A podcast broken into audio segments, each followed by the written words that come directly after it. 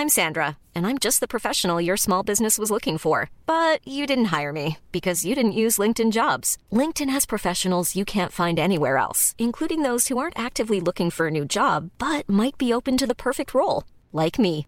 In a given month, over 70% of LinkedIn users don't visit other leading job sites. So if you're not looking on LinkedIn, you'll miss out on great candidates like Sandra. Start hiring professionals like a professional. Post your free job on linkedin.com/people today. Eine neue Folge Alles gesehen. Heute mit einer meiner Lieblingsserien der letzten Jahre, nämlich The Bear auf Disney Plus. Warum die so unglaublich gut ist und warum sie immer noch unterm Radar läuft, versuche ich dir heute zu erklären. Und dann habe ich dabei The Killer, das ist der neue Film von Meisterregisseur David Fincher auf Netflix. Und wir sprechen über die Vorgeschichte von Die Tribute von Panem. Der Film heißt The Ballad of Songbirds and Snakes. Los geht's. Alles gesehen. Emus heiße Tipps für Filme und Serien.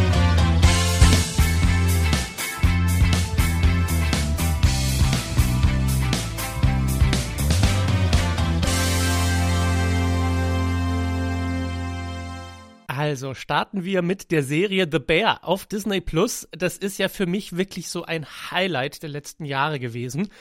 Und die Serie ist immer noch ein bisschen unterm Radar. So, also gefühlt ist es noch ein Geheimtipp und es hat noch nicht jeder gesehen, obwohl sie so fantastisch ist. Und das liegt daran, dass die Serie ein Problem hat. Und ich versuche dir kurz zu erklären, was das Problem ist und wie man das umgehen kann. Das Problem ist, dass die ersten Folgen der Serie sich wahnsinnig stressig anfühlen. Und ich glaube, dass viele Menschen deshalb zu früh aufgeben. Stressig deshalb, denn es geht in dieser Geschichte um einen jungen Sternekoch, der nach dem Tod seines Bruders dessen kleinen Imbiss übernimmt und daraus ein Kultrestaurant machen will. Und in so Küchen geht's ja relativ ruppig zu, ne? Die Leute schreien sich an, es ist alles wahnsinnig stressig, alles muss pünktlich zum Gast raus und warm sein und perfekt sein. Und dieses Gefühl, glaube ich, am Anfang der Serie führt dazu, dass einige Zuschauer vielleicht sagen, boah, ey, am Abend, wenn ich aus der Arbeit komme, das war mir stressig genug, den Stress brauche ich mir nicht auch noch geben aber unbedingt dranbleiben, denn das ändert sich und das ist das Schöne an der Serie. Genauso wie man sich selbst denkt, Mensch, warum soll ich mir den ganzen Stress geben? Denken sich die Figuren in der Serie auch, ey, warum sollten wir uns den ganzen Stress geben? Und fangen an, anders miteinander umzugehen. Und aus Gegnern in der Küche werden plötzlich Freunde. Und wir sind ja irgendwie auch alle glücklicher, wenn wir uns unterstützen und füreinander da sind. Und vor allem dieser große Traum, den ja dann alle haben, ein Sternelokal zu haben, das wird nur funktionieren, wenn man sich wirklich auf Augenhöhe begegnet, egal ob man der Chef ist oder ob man nur eine Hilfskraft ist. Und ich finde diese Serie so toll, weil sie so ein gutes Gefühl vermittelt, weil sie wirklich das Beste im Menschen weckt und, und zeigt, ey, man kann mit allen Leuten auch normal sprechen. Das ist, glaube ich, sogar so eine Serie, die wir als Gesellschaft gerade sehr brauchen, auch in Zeiten von sozialen Medien, wo man das Gefühl hat, jeder schreit nur noch jeden an und die eigene Meinung ist die wichtigste und es ist völlig egal, was andere denken. Nee, so ist es eben nicht. Irgendwie müssen wir ja doch alle einen Konsens finden und irgendwie träumen wir alle davon, glücklich miteinander zu leben und da zeigt die Serie eben, ey, das ist möglich, wenn sich alle ein bisschen zusammenreißen. Ah, eine, eine Serie, ich, ich würde sagen, eine Serie für zweite Chancen, die sagt, die Menschen sind nicht so, wie du denkst auf den ersten Blick und wenn du sie erstmal kennenlernst, dann kannst du auch anders mit ihnen umgehen. Und es ist ja fast schon ironisch, dass dann diese Serie an sich auch diesen zweiten Blick verdient hat. Und wenn man sich auf Disney Plus irgendwie die erste Folge angeguckt hat und dachte, ach nee, dass man jetzt mal so ein klassischer Fall von Vertrau bitte dem Emu, gib dieser Serie eine zweite Chance und guck noch mal, weil die so viel besser wird und so schön wird und, und die Figuren wachsen einem so sehr ans Herz.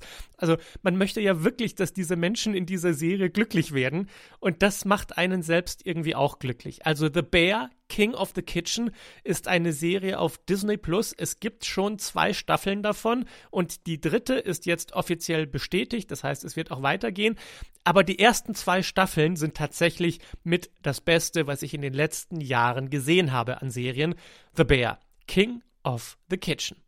Und dann habe ich noch was von Netflix. Das ist ein Film und der heißt The Killer. Und das ist so eine Art John Wick, nur halt für Intellektuelle. Also es geht auch wieder um einen Profikiller, der nach einem missglückten Job letztendlich versucht, sich an seinen Auftraggebern zu rächen und die umzubringen. Und auf seinem Weg dorthin muss er halt über Leichen gehen.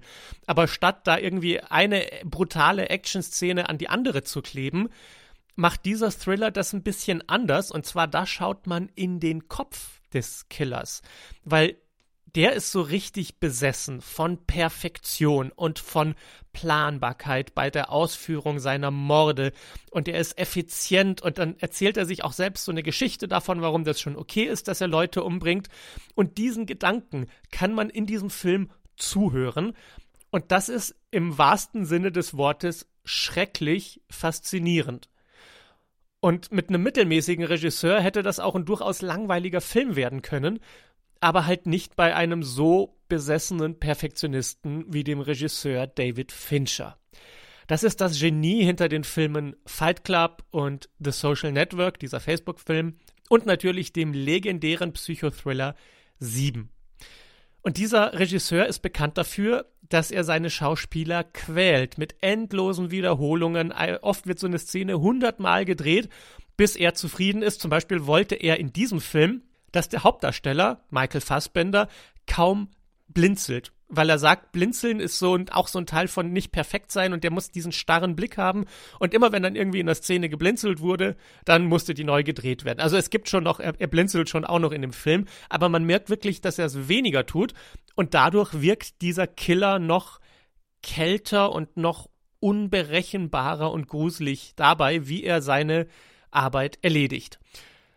Und irgendwann habe ich mich so ein bisschen gefragt, okay, ist dieser neurotische Killer in dem Film nicht auch einfach eine Metapher für, für den Regisseur, für, für seine Rastlosigkeit und seine lebensumspannende Unzufriedenheit, dass man immer perfekt sein muss und immer der Beste sein muss? Also das ist so ein, ja, so ein, so ein Thriller, der, der mehr auf der psychologischen Ebene funktioniert. Dadurch wirkt er sicherlich für einige Leute auch langweiliger. Aber wenn man eben dieses Psychologische mag, dann ist man mit diesem Film sehr, sehr gut bedient. Wenn er brutal ist, dann ist er richtig brutal. Aber ansonsten ist er einfach sehr, sehr stylisch und interessant, wenn man sich auch ein bisschen die Zeit dafür nimmt, darüber nachzudenken. The Killer ist jetzt auf Netflix.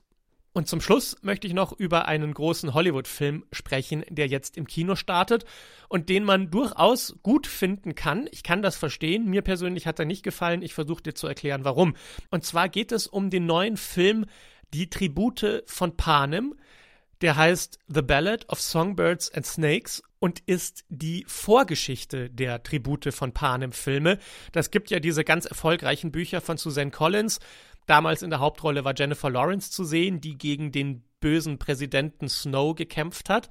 Und diese Vorgeschichte erzählt jetzt, wie dieser tyrannische Präsident in einem dystopischen, ja faschistischen Panem als junger Mann zur Macht aufgestiegen ist und wie er als junger Mensch gelernt hat, voranzukommen, indem er die wirklich allerschlechtesten moralischen Entscheidungen trifft und zwar eine nach der anderen, bis er merkt, damit komme ich am weitesten, deshalb mache ich das so, ist mir doch egal, wie es den anderen geht. Und natürlich wird er auch selbst immer wieder vom Leben enttäuscht und das macht ihn zu diesem fiesen Typen, der er ist. Und grundsätzlich wäre das ja auch eine sehr interessante Geschichte, wenn das Problem dieses Films nicht wäre, dass halt dieser Hauptdarsteller dieser sexy junge Mann ist, der sich ein bisschen wie der Held der Geschichte anfühlt, aber er macht halt böse Sachen und immer böser und immer fragwürdiger in allem, was er tut. Und man hat ständig das Gefühl, dass der Film einem gar nicht wirklich sagen kann, was die Aussage des Films ist. Worum geht's denn da eigentlich? Geht's einfach wirklich nur darum, wie ein böser Mensch böse wird? Also, weil dafür fühlt er sich zu sehr wie der Held der Geschichte an. Ein Held, der am Ende nur böse Sachen macht.